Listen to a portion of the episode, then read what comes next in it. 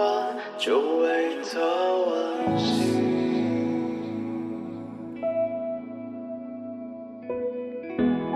让自由让步，迎接新的自己。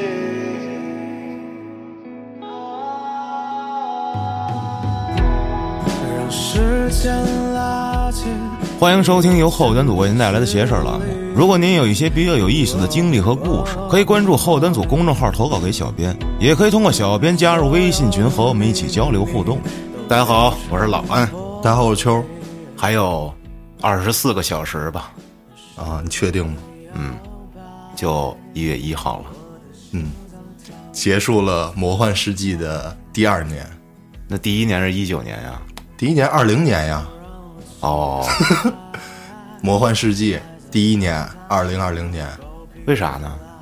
因为那年疫情爆发了，然后世界混乱，啊，然后什么澳洲大火，嗯，是澳洲吧？然后是菲律宾火山爆发，种种，然后飓风，魔幻现实纪元正式开始。今年也算呀？今年是第二年呀，是，今年这些明星们都进去了，对，然后 太恐怖了。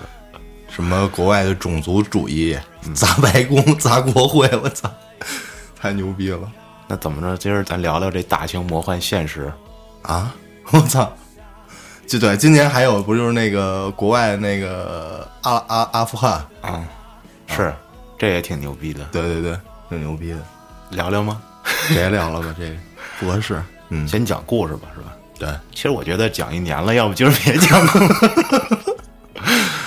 这又讲稿，你们想听吗，朋友们？有想有不想，想听的扣一啊，扣不出来我就不讲了。操嗯啊！那好，现在没人扣一啊，那甭讲了呗。这这期结束吧咱就就到这儿了。啊，然后收一一百金币，三分钟一百块钱，我操，不行啊，还是得讲讲。哎呀，先来一小段吧。嗯这事儿呢，发生在二零一五年八月十二号。这投稿的朋友叫专心的吉。那天上午，他跟家人一块儿去塘沽，说那边有一温泉洗浴，本来打算说在那儿过夜的啊，度假去了。天津嘛，嗯，啊，收拾好东西，开车出发。就在去的途中，这车开到一半儿，后视镜上挂了一个桃木的这么一小葫芦，一挂坠儿掉了。桃木的葫芦，这吉呢，当时觉得哎有点蹊跷，因为这葫芦从买车开始就一直挂那儿，从来就没换过。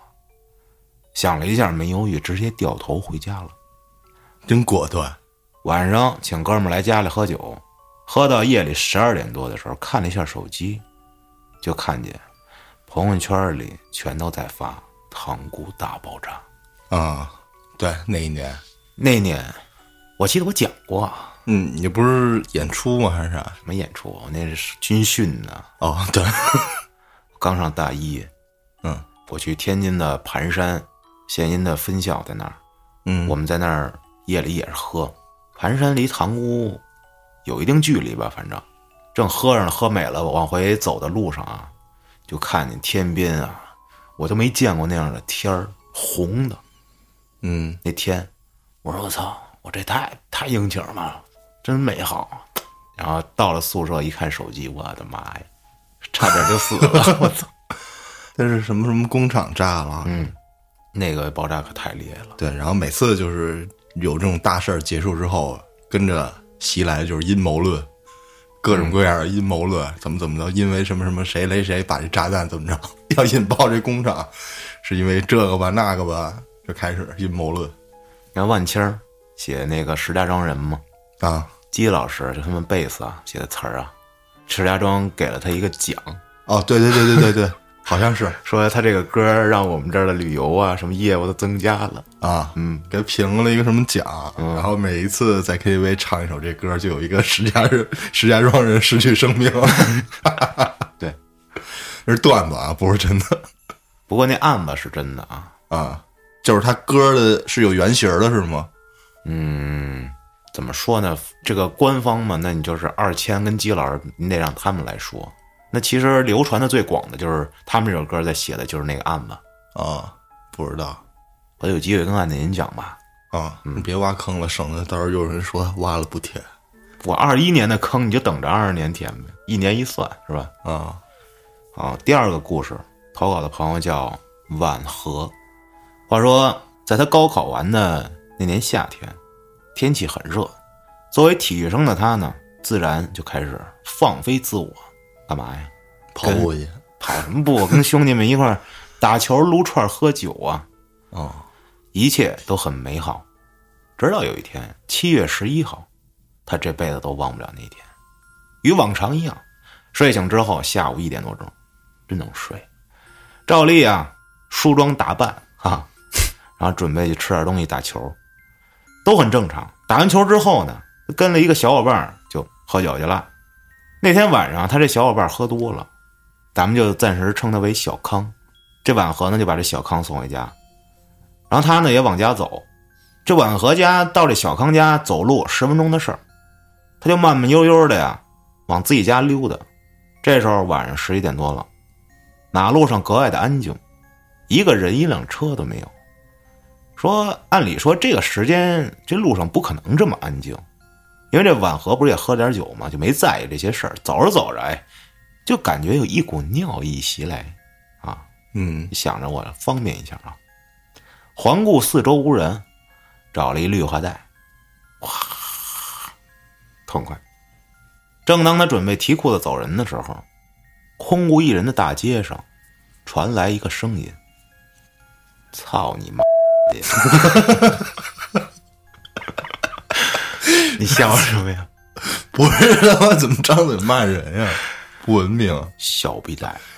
你救下来 你他妈尿老子头上了！啊！一瞬间，婉和惊呆了，感觉又有几滴滴了出来。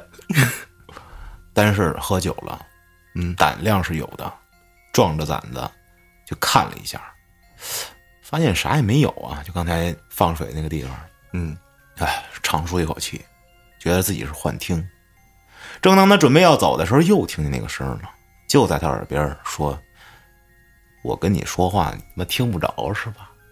啊，这婉和猛然一回头，一个一身黑，仿佛可以吞没一切光线的黑影，就站在他旁边。他大叫一声：“我操！”扭头就跑。本来五分钟就可以到家的路程，他却跑了很久。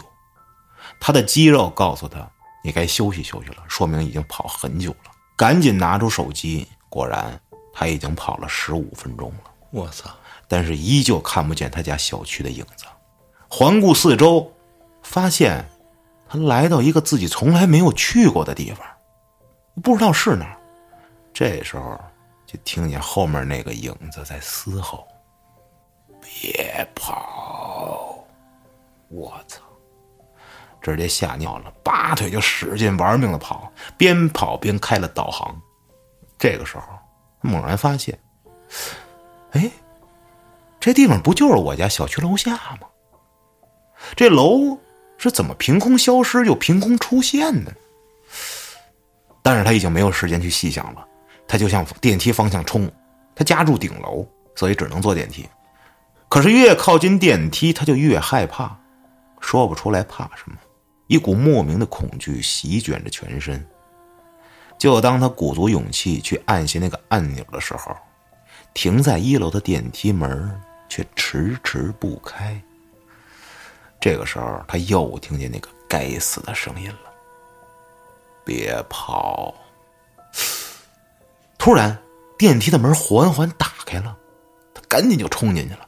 一进电梯，他就感觉有人在盯着他看，而且这电梯门还一直不关。我的天！他就一直盼着快关门，快关门。就当电梯门缓缓关上的同时，他又听见那个声音，而且是从他的头上传来：“被我逮到你了吧？”嘿嘿嘿。伴随着那刺耳的笑声，还有他的尖叫，他冲出了电梯，没有目的的乱跑。这个时候，就感觉后面的脚步越来越近，越来越近。突然眼前一黑，晕了过去。哇！等他再睁开眼的时候，已经在床上了。他走出房间，问他老妈：“我怎么了？我啥时候回来的呀？”老妈说：“你没事吧？你昨天晚上十点多你就到家了呀？到家啥也不吃，倒头就睡了呀？我们还以为你喝多了呢。”哎，我晚上十点那会儿不是正跟小康喝酒呢吗？我怎么能到家了呢？赶紧给这小康打电话，就问他昨天晚上的事儿。小康说：“你睡懵了吧你？我们昨天晚上九点半就往家走了呀，十点你肯定已经到家了呀。”喝了一杯水，慢慢悠悠的去厕所方便。就在这个时候，又有一个声音传过来：“小逼崽子，怎那么爱骂人呢？这你尿我头上了！”啊，我操！猛然惊醒，却发现是七月十一日下午一点半。这什么情况？梦中梦吗？还是我穿越了？哦，点了一根烟，这时候妈妈进来了，说：“跟你说多少遍了，别一睡醒就抽烟。啊，别在床上抽。”他就问他妈：“妈，今儿几号啊？”妈一脸疑惑：“十一号啊，咋了？过傻了你？”婉和摆了摆手，没说话。这个时候，电话响了，小康约他去打球。婉和想了想，洗澡，就准备去了。这一切的一切，后面都照着他的梦一样发展了下去。遇到的所有人，那天打球发生的所有事儿，都跟他梦境一模一样，就好像重新过了一遍这一天一样。打完球以后，小康喊他去喝酒，他连忙摆手，怕回去再遇上那黑影。打完球，自己就回家了。回家的路上，路过了碰见黑影的那个地方，他又低头快步走过去。就在这时，他听到了那个熟悉的声音，还骂呢。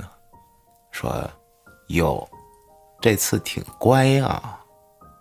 我的妈呀！他听见撒腿就跑，后面那个声音依然在说着：“别跑啊，等等我呀！”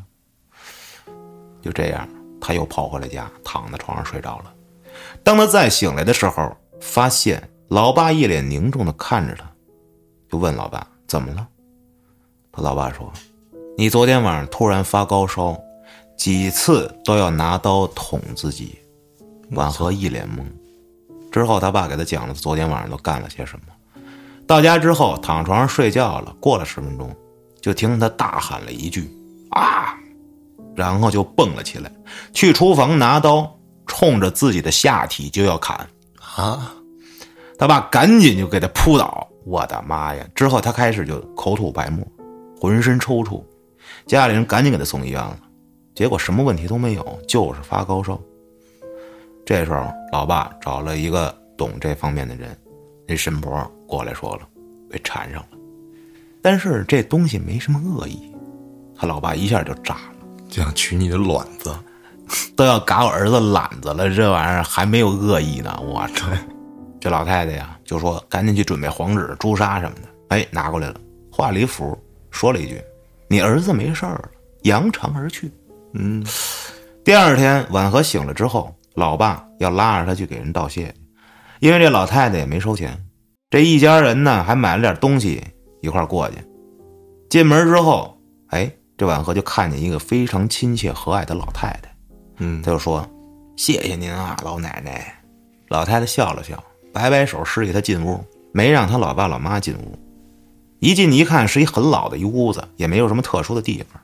这老太太就跟他说：“小伙子，你这这么大的人了，一定要注意这些问题啊！怎么可以随地小便呢？”婉和猛然一惊：“我靠！”梦里也算那不是我梦里的场景吗？是啊，那只有我梦里在那个地方尿尿了呀。那天晚上我直接跑回家就发烧了呀。他是怎么知道这事儿的呢？啊？或者说那根本就不是梦啊？正琢磨着，这老太太似乎看出了他的疑惑，摆摆手说：“别问啊，有些事儿烂在肚子里就好。”婉和点点头，就准备出出去了。正往外走的时候，那个声音又来了：“小逼崽子，这事儿没完呢。”这事儿到这儿就结束了。啊，这让我想起了黑老师那个地铁寻到人来了，为啥？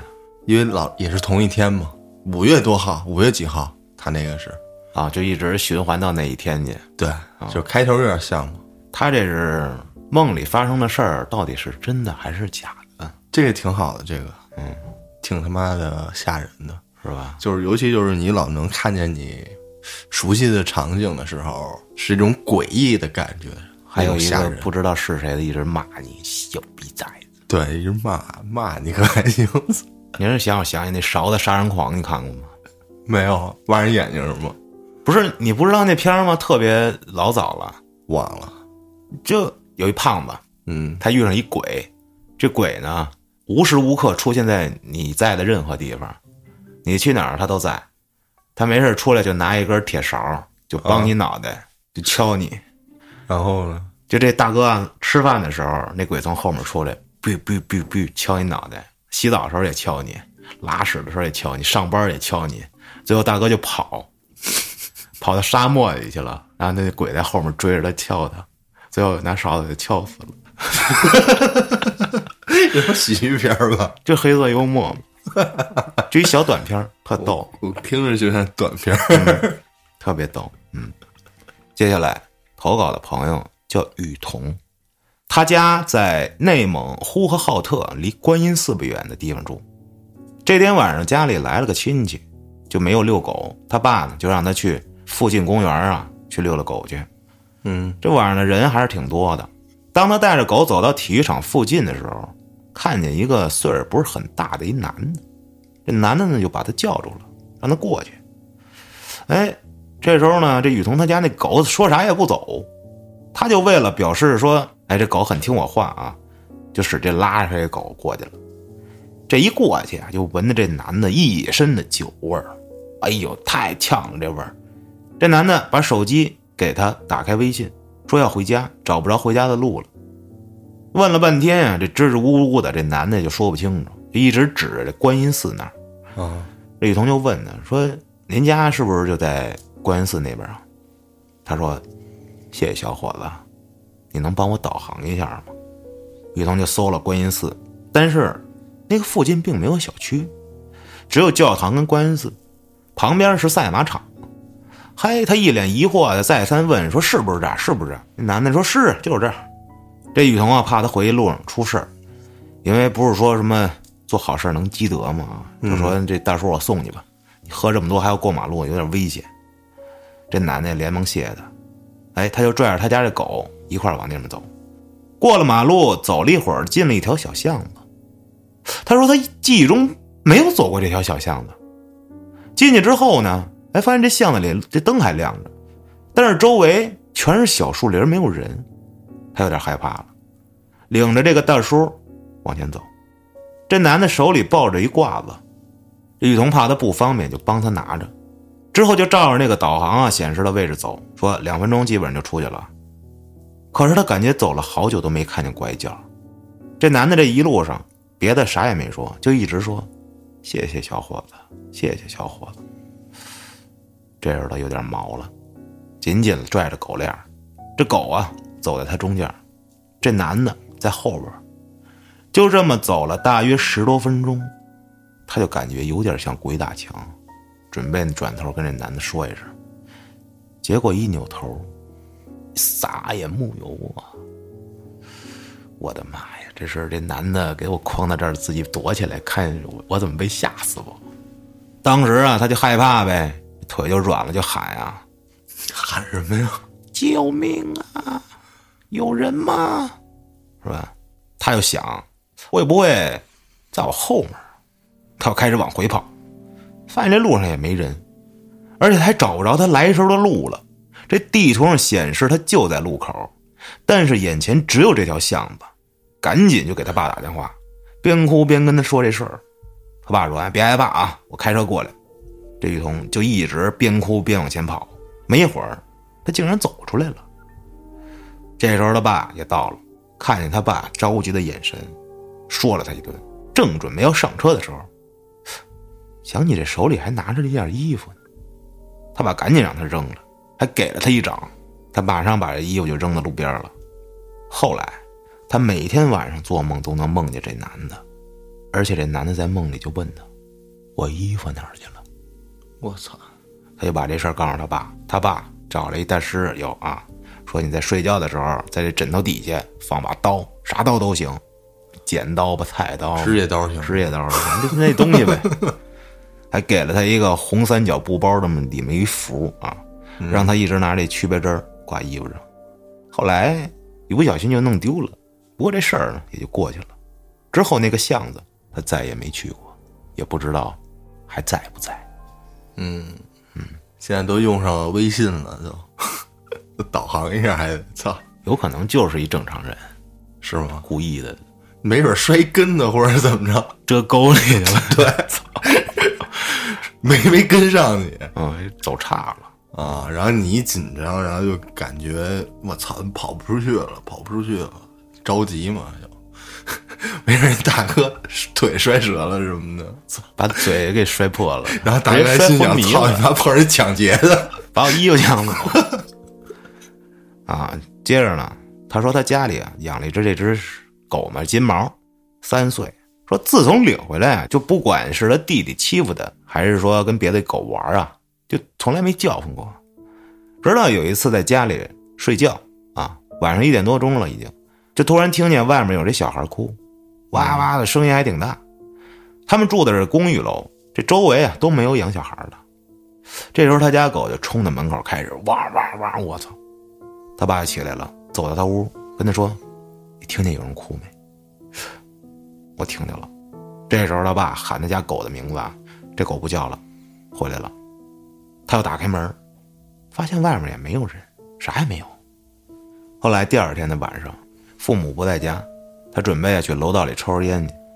就在他刚出门的时候，这狗一直在后面跟着他，就非得跟着一块儿出去。嗯他没办法，就把他给领上了。他跟狗一块儿就出来了。到了楼道以后，刚要点烟，忽然听见楼道传来这敲打楼梯扶手的声音，从楼下一直往上传。楼道的灯一层一层的亮，然后这狗就开始叫了。他正要看看，忽然楼门关了，而且那天没风，吓得一下腿软了，赶紧开门。这时候忽然感觉有人推了他一把，赶紧就从楼道往家里跑，因为他家里这门啊指纹解锁的。嗯，那天不知道为啥指纹死坏就开不了，这狗就一直叫，我操！当时真吓尿了，他就抱着狗。这时候他又试了一下，哎，门开了，赶紧进去。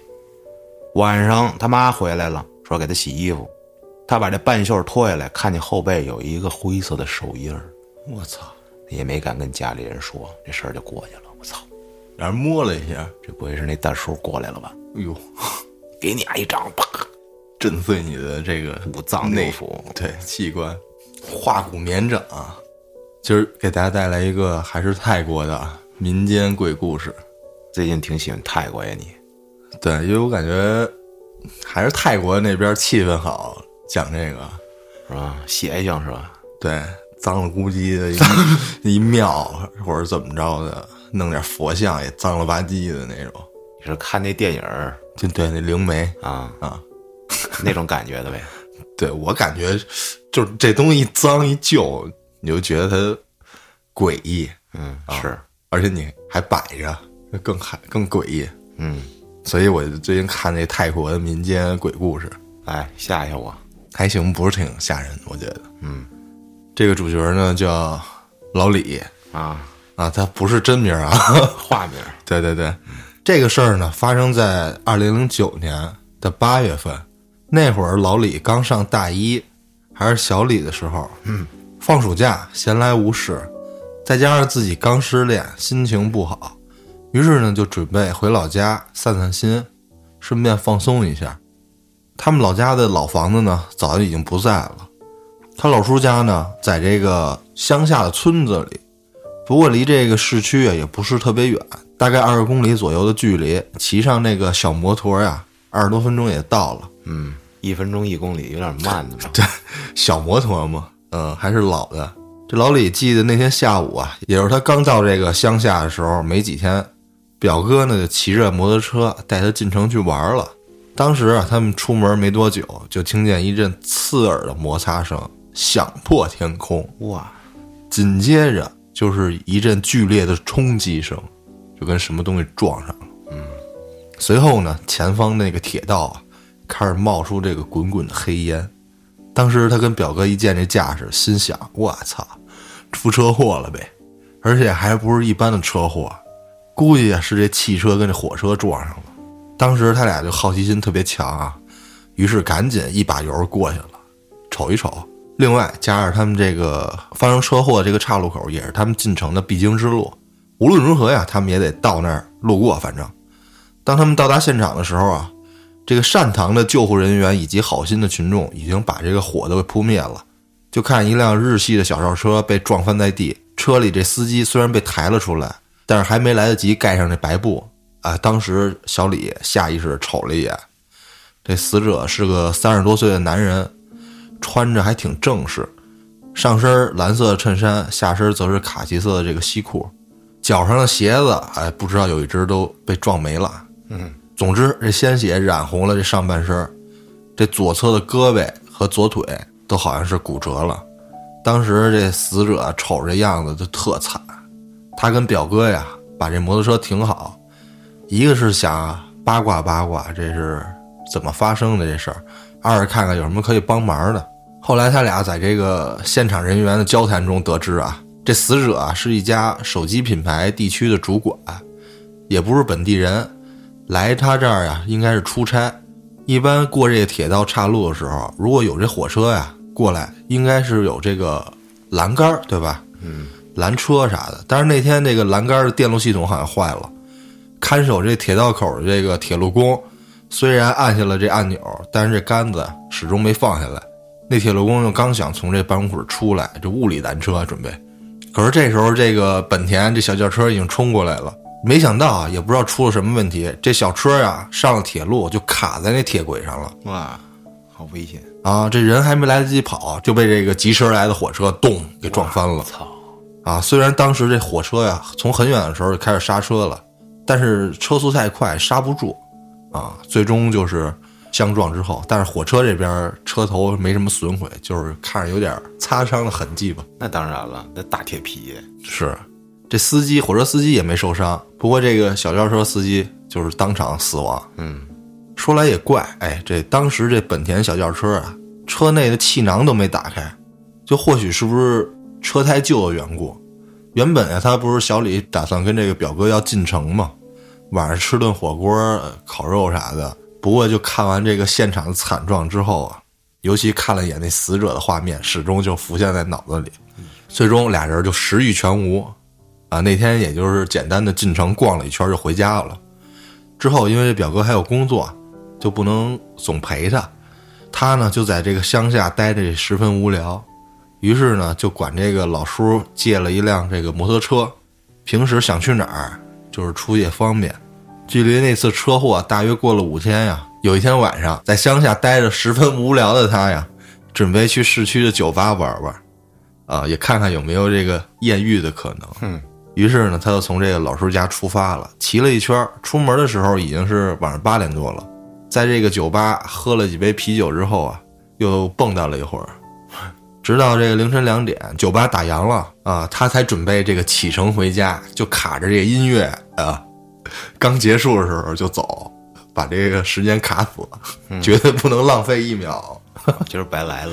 那天我看那个网上说，这个去泰国旅游啊，尤其是针对男性啊，你要是去酒吧，他们有酒托，那妹妹过来就让你喝那摩天轮威士忌，喝呀，哥哥，我觉得这个好看啊。虽然泰国那边消费便宜，但那一杯五六十折人民币。就是他先勾引你进去，因为疫情嘛，可能最近这些娱乐场所这个营业收入都不太好。嗯，先告诉你，比如说五百泰铢随便喝。嗯，但是你点那酒不在范围之内。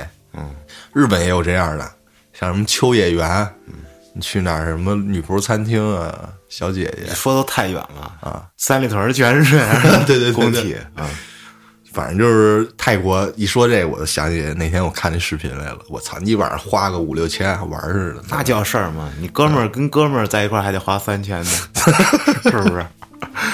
那继续说啊，刚才跳舞的时候啊，他也瞄了好几个妹子啊，觉得都挺好的，但是人都是成群结队来的，想领走有点困难。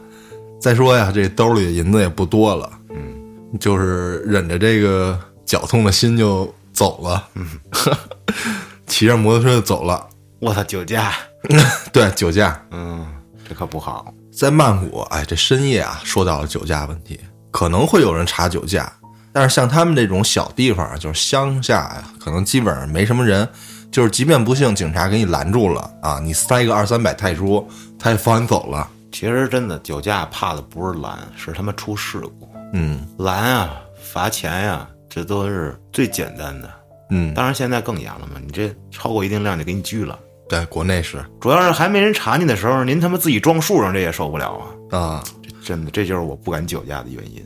就说国外那个酒驾，美国吧，一般你喝一点酒没事儿，但是警察会查你，然后让你下地走直线儿 啊，就是走这个画的这个线，就是公路上那个线。你要能走直线，你喝点儿好像也不会怎么着你。还是咱们这个最专业，这吹吹就完了。那天呢，这小李就迷迷糊糊的骑着这摩托车往家走，虽然一路上也没什么路灯，不过这月亮啊，还是把这路面照的挺亮的。这骑着骑着呀，就出事儿了。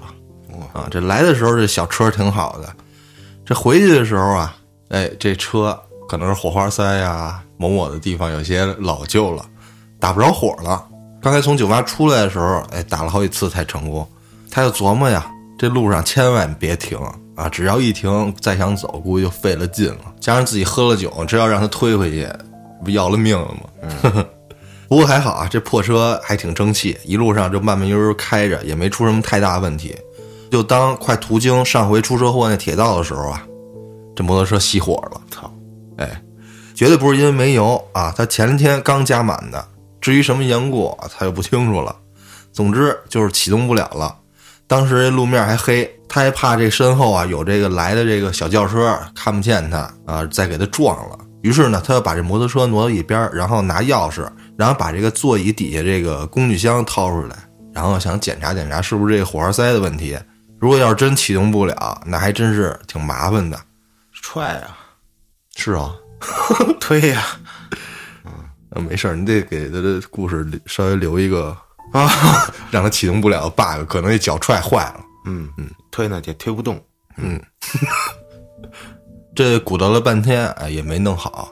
本来想给这表哥打电话，但一看已经凌晨两点了，就甭打扰人家了，是吧？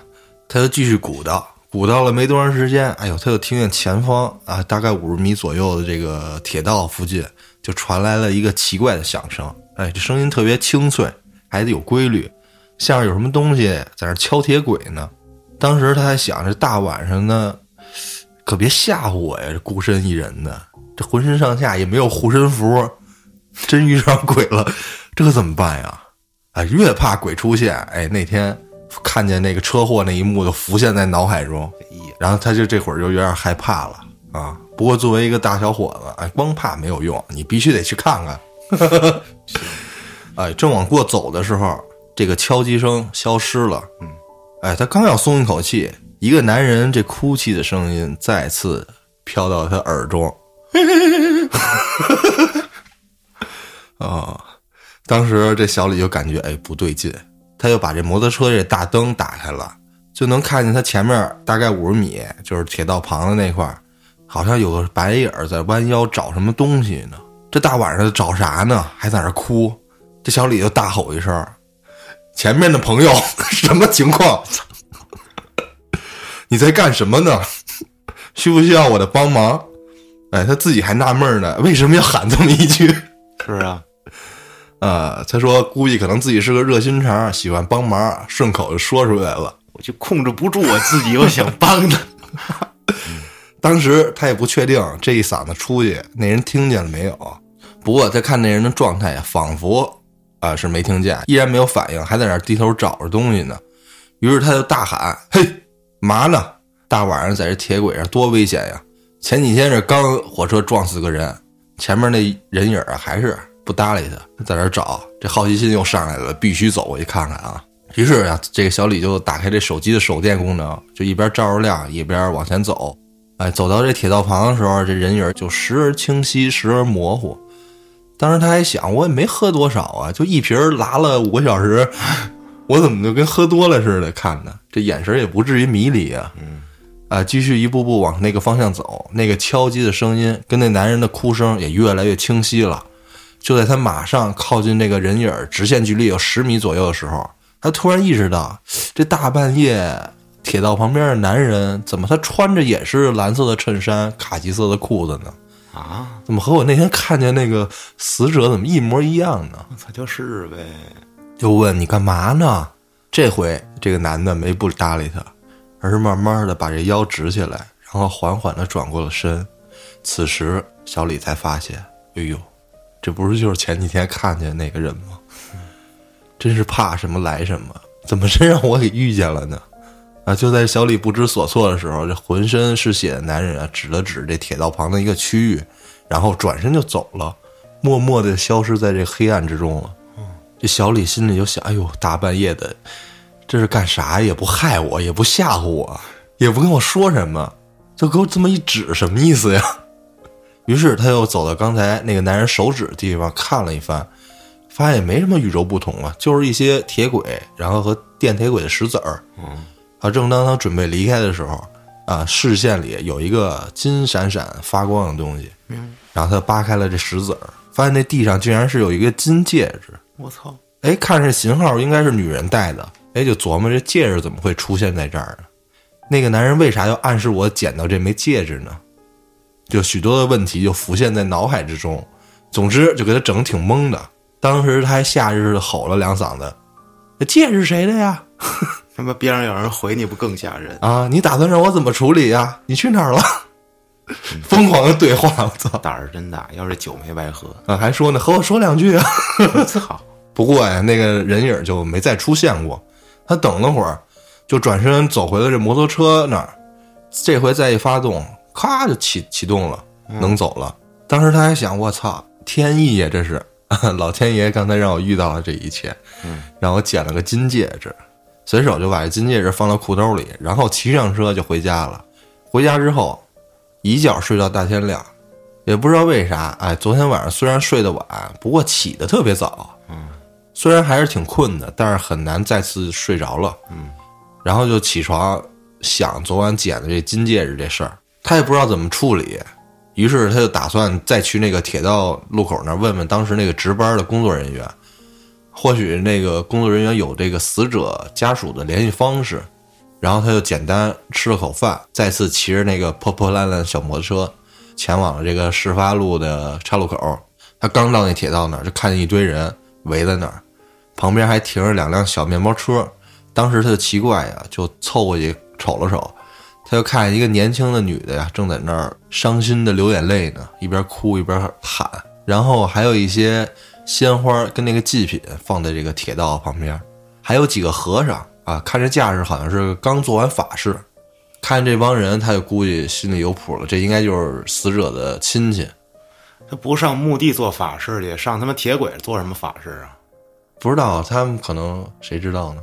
网红 直播呢？这也有嘛？就是哪儿出的事儿，哪儿摆一堆花。没听说过，我操！真的？怎么没有啊？哪儿有啊？怎么没有啊？就你去过？啊国内也有过，就是哪儿有一个意外，有一谁去世了。你见过路口出车祸的，在路口他妈的摆不是路口，他可能在那个人人行道那块儿，那个树边上，我我见过有视频啊，就好多人摆花儿什么的。估计他们是跟中国学的吧？嗯，这小李呢就在旁边站了半天，直到这个人走差不多了，然后他又凑过去了，把这个兜里这个金戒指掏出来了。并且把这个昨天晚上发生的事儿给这女的讲了一遍，那女的听完一下，我操，哭得更伤心了啊！经过俩人交谈之后，她得知这俩人最近刚订婚，下个月准备举办婚礼，而那枚金戒指呢，就是那男人打算送给这女人的婚戒，那让他拿走了，这这不还回来了吗？当时这男的可能把这戒指放在身上，或者放放在车里了，然后一撞就飞出来了，撞飞了。然后这男的也不幸去世了嘛。不过这个可能心里还惦记着女朋友，所以那天晚上可能在那儿找金戒指呢，然后并且给他拦住了，你帮我一块儿找找，呵呵 然后让他把这个戒指给这个女人。于是呢，他就顺理成章的把这戒指又物归原主了嘛。心里就想：我操，太强了吧！怎么跟电影剧本一样安排的？当天晚上，他回家还做了个梦，梦里啊梦见了那个男人，那男人对他双手合十礼，也没说话，然后就匆匆的离去了。这个事儿大概就是这样了。这是一个热心肠的人。对，还是一个爱说话的人，好问问题。我本来想着这女的看那戒指，她得说看好看吗？不给。哎，我就不给你。那估计做梦的时候，这男的就不能谢谢他了啊。哎，又讲了一年故事哈，跟听众朋友们聊两句。啊，我们这邪事儿啊，您可以说我们这不恐怖不吓人，但您绝对不能说我这不搞笑 啊。哪个要说我这不乐，那我可不干。操，论恐怖，我真是不太会。但是您要是说论逗乐，这个倒行。反正秋儿就有一大杀手锏，就笑就完了，也不用说话，就嘎啦一笑，你也我们碰上好开心。好乐的事儿，就我比如好不说，好乐的事儿你都乐，是。就比如说今儿你讲一个那一太他妈逗了，讲什么了？超市买东西，啊？中国人跟中国人说话。哦。啊，，旁边站一老黑，这个。我拿那个那个那个，这我跟你说，这个问题很，哎呀，要不要说？呀？黑老师跟我说这事儿不能聊，啊，但是我就聊，我就聊了啊，行就是给大家讲一个故事啊，这真事儿啊。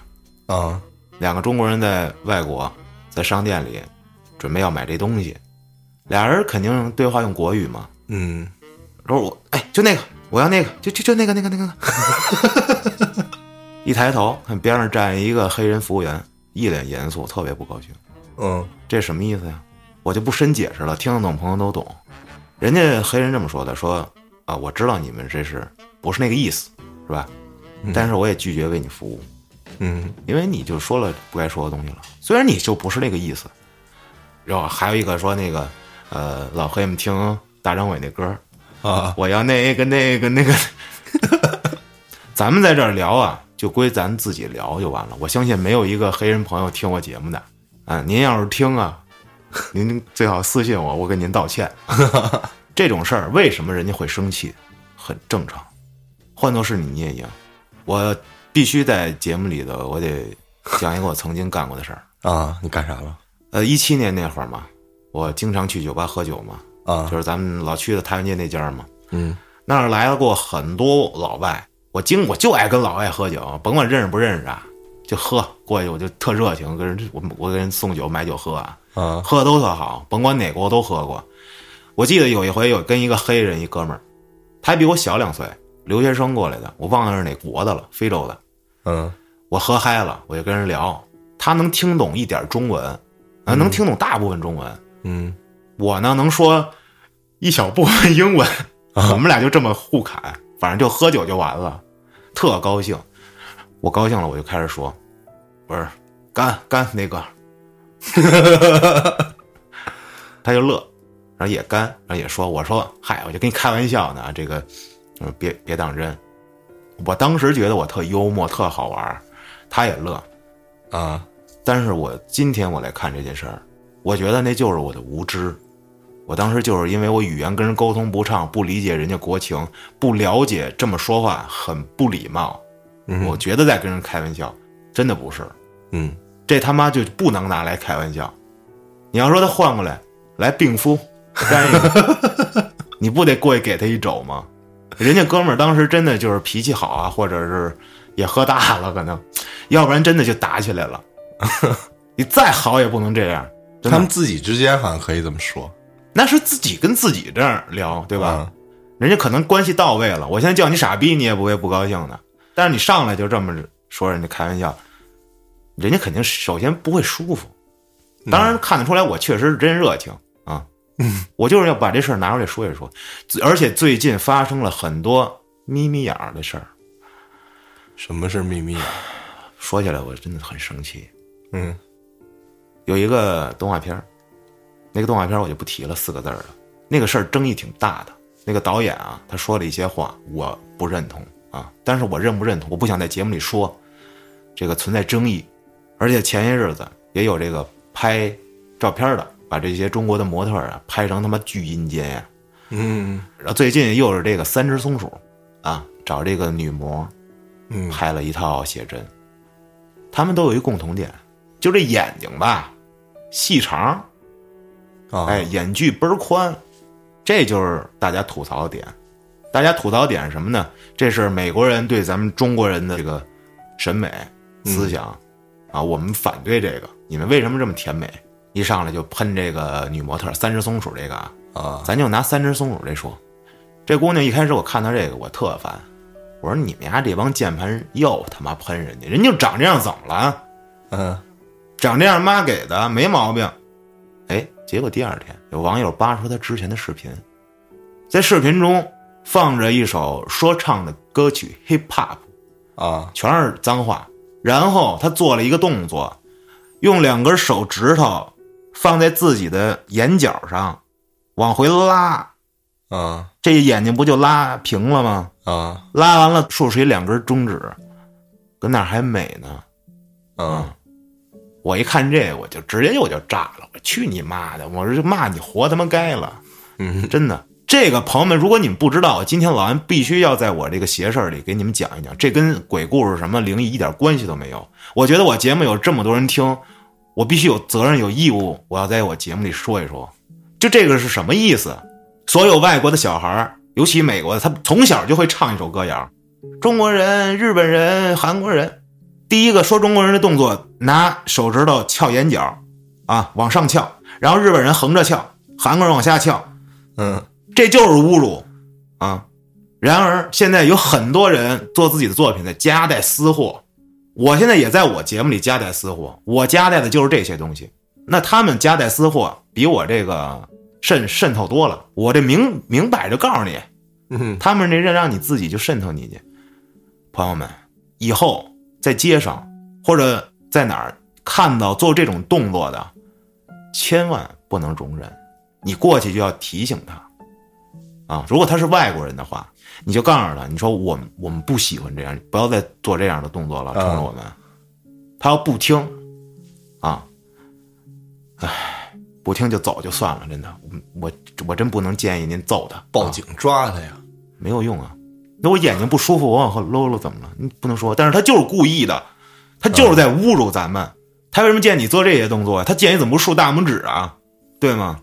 还有一个，就像我刚才说的，您的无心之举或者无心的言论，觉得在跟人家开玩笑，但是真的伤害到了人家啊！有人说你别把这个上纲上线了，聊得这么高。我告诉你，和平年间啊，情况温和的时候，嗯人跟人之间可以互相开玩笑，怎么开都行，因为咱们关系好，大家都现在是紧张时期，啊，不要觉得世界上的事儿，那些事儿都跟你无关。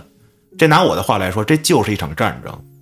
嗯如果孩子们从小都觉得这种事儿无所谓，东亚病夫的牌子你又拿回来挂你们家门上了，我接受不了，老安我接受不了，这种事儿我是零容忍，负负的容忍，操他妈的。啊，啊！我不知道你是怎么想的。啊？哦。对于这种事儿，我没遇到过。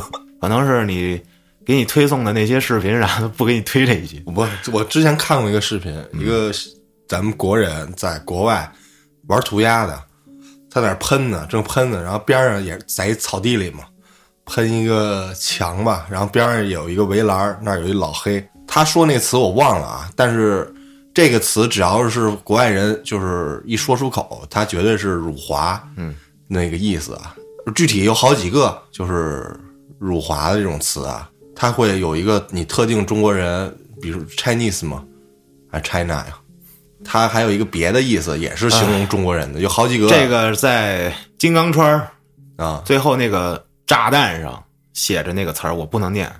对，然后就是可以去网上查查，有这么几个辱华的词，嗯，只要说这外国人你一说，那你就是辱辱这侮辱我，嗯，必须就刚。然后那视频里那哥们儿一边录像黑一边暗 的是吗？喷涂鸦，没有直接骂我的 fuck，我 talk your butt，啊，是这个。嗯，然后那个那人就没事儿，没事儿，就骂跑了这在咱们这儿啊，其实以前很少遇见。啊但是对于那些留学生来说啊，咱们的同胞孩子们，这这这这很常见。啊但是为什么就最近咱们经常遇见这种事儿呢？新闻上也报，为什么这么密集？啊，还有很多什么奔驰那我就不说了，太多了。嗯，为什么？你们脑子里都自己想一想，为什么？就故意的什么的，帝国主义亡我之心不死，他妈的东亚病夫的招牌，我就碎碎在你脑袋上，在你的脑袋上暴扣。这场战争，我老安跟你们斗争到底。他妈的，你可以侮辱我，但你不能侮辱我他妈是个中国人。啊，对，给我鼓鼓掌！他妈的，说的我好生气。哎呀，没想到说二零二一年最后一期节目能把我聊这么生气。我觉得这今年也发生过很多事儿，一开始的秋就说了嘛，是吧？啊这，魔幻现实，魔幻机缘，嗯，我觉得也没什么可总结的。总结来总结去，那些明星的瓜我一点都不在意。一聊到这事儿，我说必须我他妈得在节目里说一说。啊，今天是二零二一年的最后一天，朋友们，你他妈是一个中国人，别人骂你中国人，你是中国这那的，你就要学会反抗。现在真要是说像曾经那帮小日子过得不错的人，跟咱要出现那种事儿，你这种事儿都忍得下去，那就到真正要命的时候，你早跑了嗯啊！你的孩子也不会在意的。这就是一场没有硝烟的战争，它已经打响了，朋友们。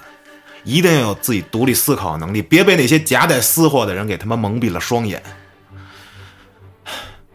朋友们，今天咱们今天就聊到这儿，再聊我血压就高了，不行了，腿有点抖，现在 我操，真的，涡轮增压，你一会儿得一会儿得吃块糖的。好了，朋友们，感谢您又一年的支持与陪伴啊！希望二零二二年能对大家，能对全世界每一个热爱这个世界的人都他妈好一点啊！嗯。感谢您的收听，咱们二零二二年见。